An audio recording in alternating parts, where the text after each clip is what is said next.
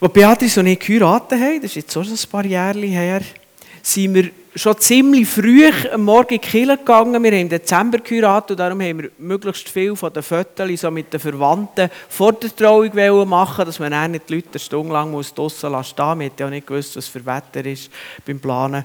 Und so sind wir da auch rechtzeitig mit allem fertig geworden. Und dann ist Beatrice dort in ihrem wunderschönen Kleid gestanden und und äh, unsere Nichte, oder also meine Nichte, die war dann sechsjährig, die ist einfach der gestanden und hat die Beatrice angeschaut. Die hat kein Wort gesagt, die hat sich nicht bewegt, ist einfach wie angewurzelt der gestanden.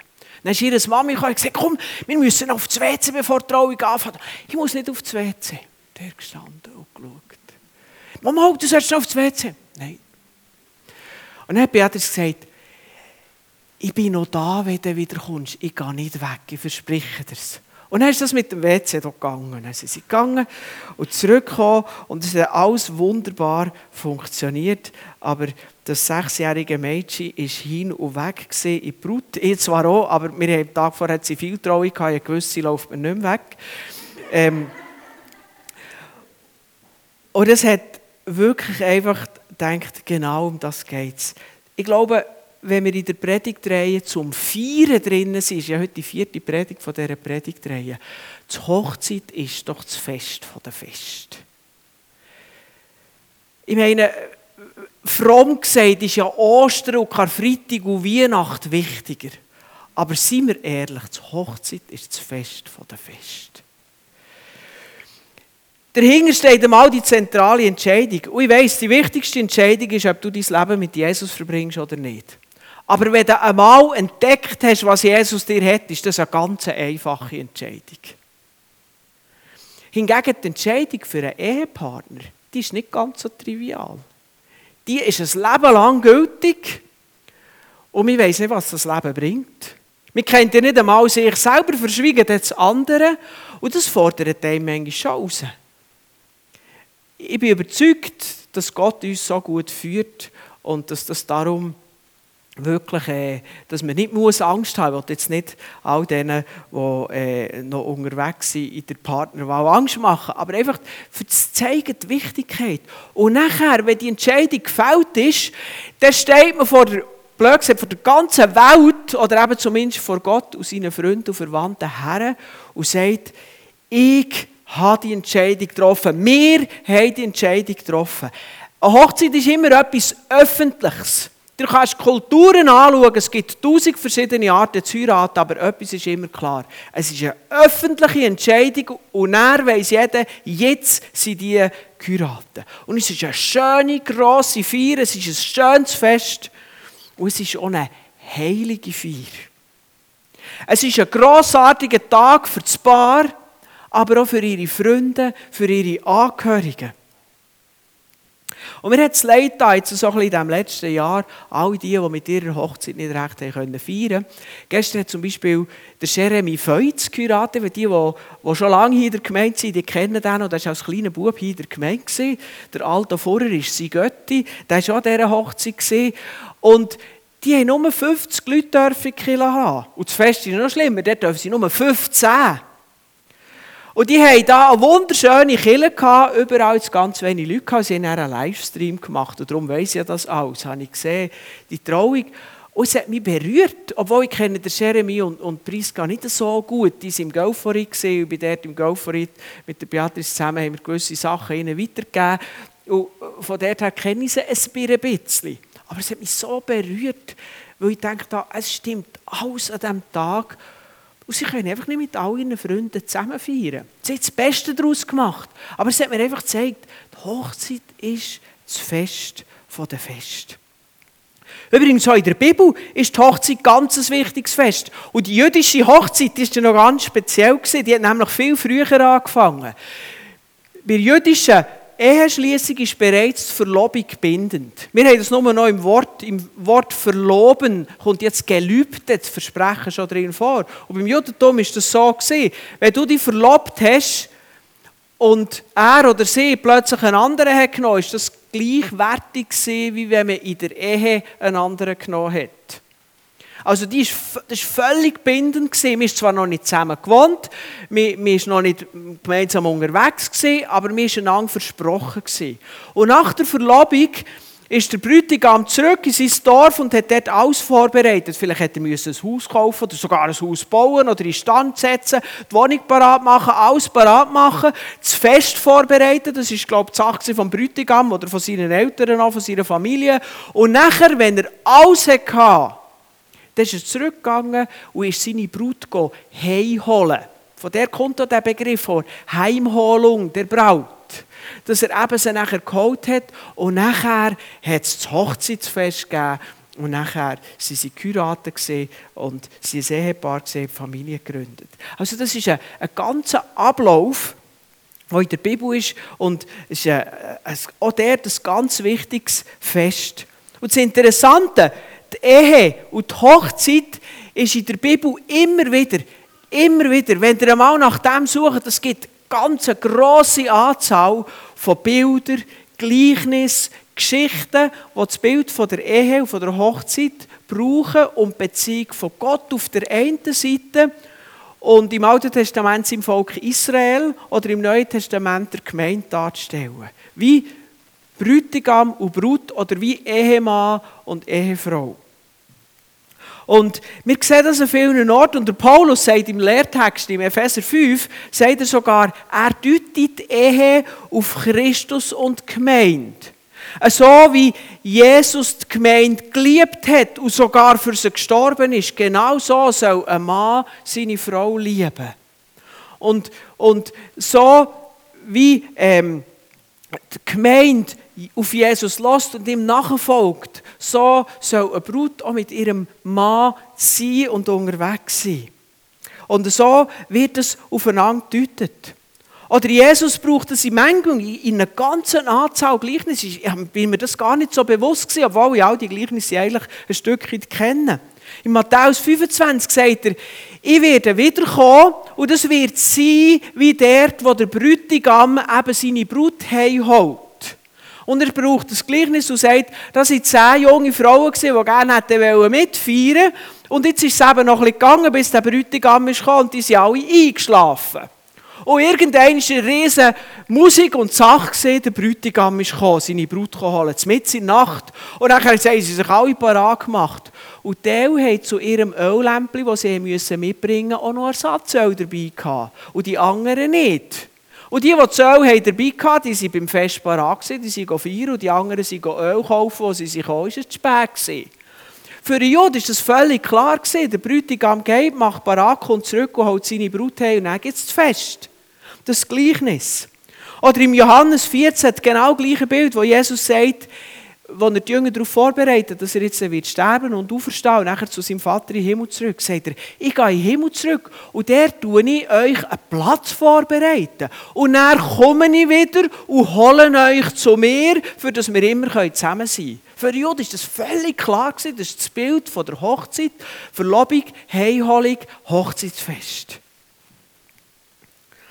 Oder nachher in Matthäus 22 sagt Jesus, es gibt ganz viele Leute, die zu diesem Fest eingeladen werden sind. Aber ganz viele wollen gar nicht kommen. Und es gibt auch solche, die kommen, aber die kommen in ihren Dreckklamotten. Die tun sich gar nicht vorbereiten für das Fest. Und beides ist eine krasse Beleidigung für einen Bräutigam und für seinen Vater. Und das wieder das Gleichnis auf das Bild her. Und so ist die Hochzeit und die Ehe ein wichtiges Bild in der Bibel, das eben die Beziehung zeigt. Und irgendwie habe ich das Gefühl, es ist kein Zufall, dass wir im Johannes-Evangelium lesen, das erste Wunder, das Jesus da hat, das erste Wunderzeichen, hat er an einer Hochzeit gewirkt, der der Hochzeit zu Kana, wo es um das Feiern gegangen ist. Und ich möchte nach den Abschnitt lesen aus Johannes Kapitel 2, die ersten elf Verse. Jetzt ist sie unterwegs er heißt, zwei Tage später wurde in dem Dorf Kana in Galiläa eine Hochzeit gefeiert und die Mutter von Jesus war dort. Aber auch Jesus und seine Jünger waren eingeladen. Als dann der Wein ausging, sagte seine Mutter zu ihm, Sie haben keinen Wein mehr. Frau, in was für eine Sache willst du mich da hineinziehen? entgegnete Jesus. Übrigens, Klammerbemerkung, wir haben immer das Gefühl, das sei Abschätzung gemeint. Das ist einfach so, wie man das dann gesagt hat. Jesus hat sehr wohl seine Mutter geachtet, aber er hat einfach gesagt, ich muss auf den Vater hören. Er sagt ja nachher auch, meine Zeit ist noch nicht gekommen. Da wandte sich seine Mutter an die Diener und sagte, tut alles, was er euch aufträgt. In der Nähe standen sechs Wasserkrüge aus Stein, wie sie von den Juden für die zeremoniellen Waschungen benötigt wurden. Jeder von ihnen fasste etwa 100 Liter. Jesus sagte zu den Dienern, füllt die Krüge mit Wasser. Sie füllten die Gefäße bis zum Rand. Dann befahl er ihnen, nun schöpft etwas und bringt es dem Küchenchef. Das machten sie. Als der von dem Wasser gekostet hatte, das zu Wein geworden war, rief er den Bräutigam. Er wusste ja nicht, woher der Wein kam. Nur die Diener, die das Wasser geschöpft hatten, wussten davon. Er sagte zu ihm, jeder bringt doch zunächst den guten Wein auf den Tisch und setzt erst dann den weniger guten vor, wenn die Gäste schon betrunken sind. Aber du hast den guten Wein bis jetzt aufgehoben. Dieses Wunderzeichen in Kana in Galiläa war das erste, das Jesus tat. Damit offenbarte er seine Herrlichkeit und seine Jünger glaubten an ihn. Jesus hat gefeiert, ist dabei gewesen. Hochzeit ist für ihn ein Tag gewesen, wo er mitfeiern wollte. Und er hat dort einen Bräutigam aus dieser Not rausgeholfen, weil sie keine Wein mehr hatten. Und er war grosszügig, 600 Liter Wein, da kommt man vielleicht weit. Was ist echt denen durch den Kopf gegangen? Ich meine, die Diener schon mal, aber der Bräutigam und der Küchenchef, irgendwann ist die Geschichte auch mitbekommen. Was für ein Stein ist dem Bräutigam vom Herz gefallen, und er hat gehört, dass Jesus gekommen und geholfen hat. Und ich denke, die Diener und der Küchenchef haben alle gedacht, wenn ich mal heirate, ist Jesus auf der Gästeliste. Ja, aber gehen wir zurück zu der Symbolik. Auch da drin ist die Symbolik drin. Der Johannes nennt nämlich die Wunder, die Jesus da hat, nicht Wunder, sondern er nennt sie Wunderzeichen. Zeichen. Ein Zeichen ist immer etwas, das etwas anzeigt. Die Wasserkrüge, die der gestanden sind, die haben die Juden gebraucht in ihrer Tradition vom Reinigungsritus. Die Juden hatten zu dieser Zeit ganz viele so Regeln, die sie müssen einhalten für rein zu sein. Die hatten klare Anleitung, wie man ein Becherchen waschen muss. Eine klare Anleitung, wie man die Hänge muss waschen wenn man von der kommt. Und dann muss man das, und wenn man das nicht macht, dann ist gar nicht gut. Und das war eben auch bei der Hochzeit mit dieser Reinigung. Das war ganz wichtig. Aber Jesus hat sich immer gegen das gewehrt. Er hat auf die Scheinfrömmigkeit nicht viel gegeben, was die Menschen gemeint haben, dass sie mit einem äußeren, mit einem äußerlichen Ritus können innerliche Probleme vom bösen Herz und von der Trennung von Gott beheben. Er hat einmal zu den Pharisäern gesagt und gesagt, der Pharisäer, der Becher aussen putzt er, aber drinnen ist er voll Dreck und das kümmert mich nicht. Und genau hier auch. Er nimmt nicht aus Zufall genau die sechs Krüge von der alten, toten jüdischen Tradition und verwandelt sie durch das Wunderzeichen in Wein, wo das Volk feiern und nicht irgendein Fest, sondern das Hochzeitsfest. Also Jesus kommt in seine Liebe und macht alles parat zum Fest.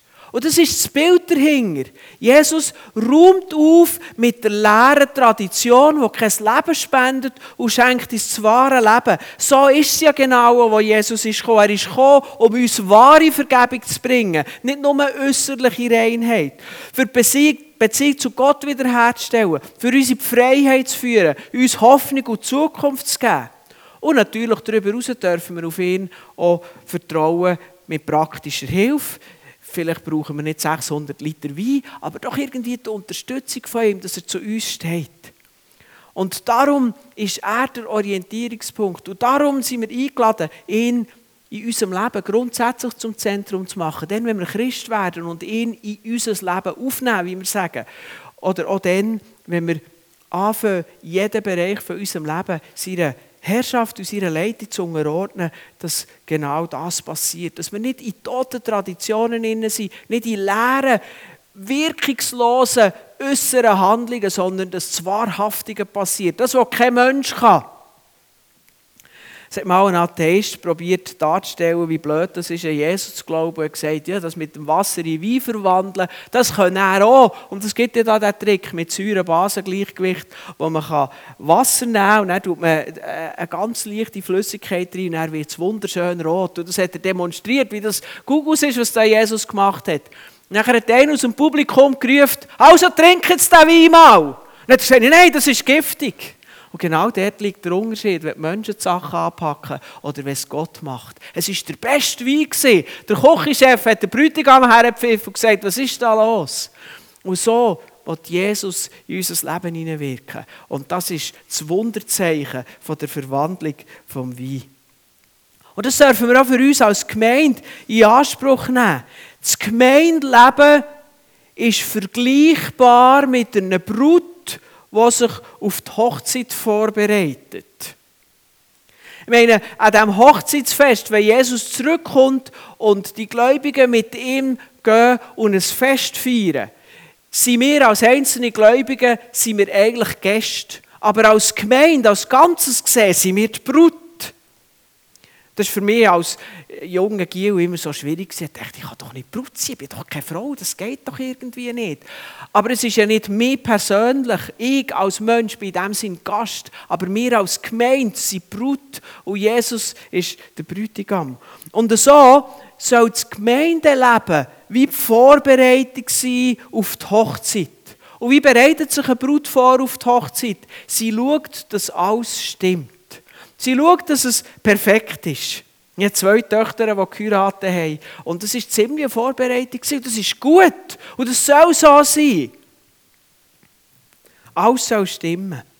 Das ist auch der Hintergrund des Einschätzungswochenende. Wir wollen eine realistische Einschätzung, wo können wir uns noch besser vorbereiten.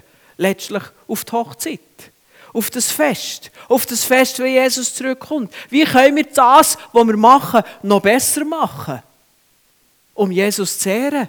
Quasi der Bräutigam. So parat sein für das Fest.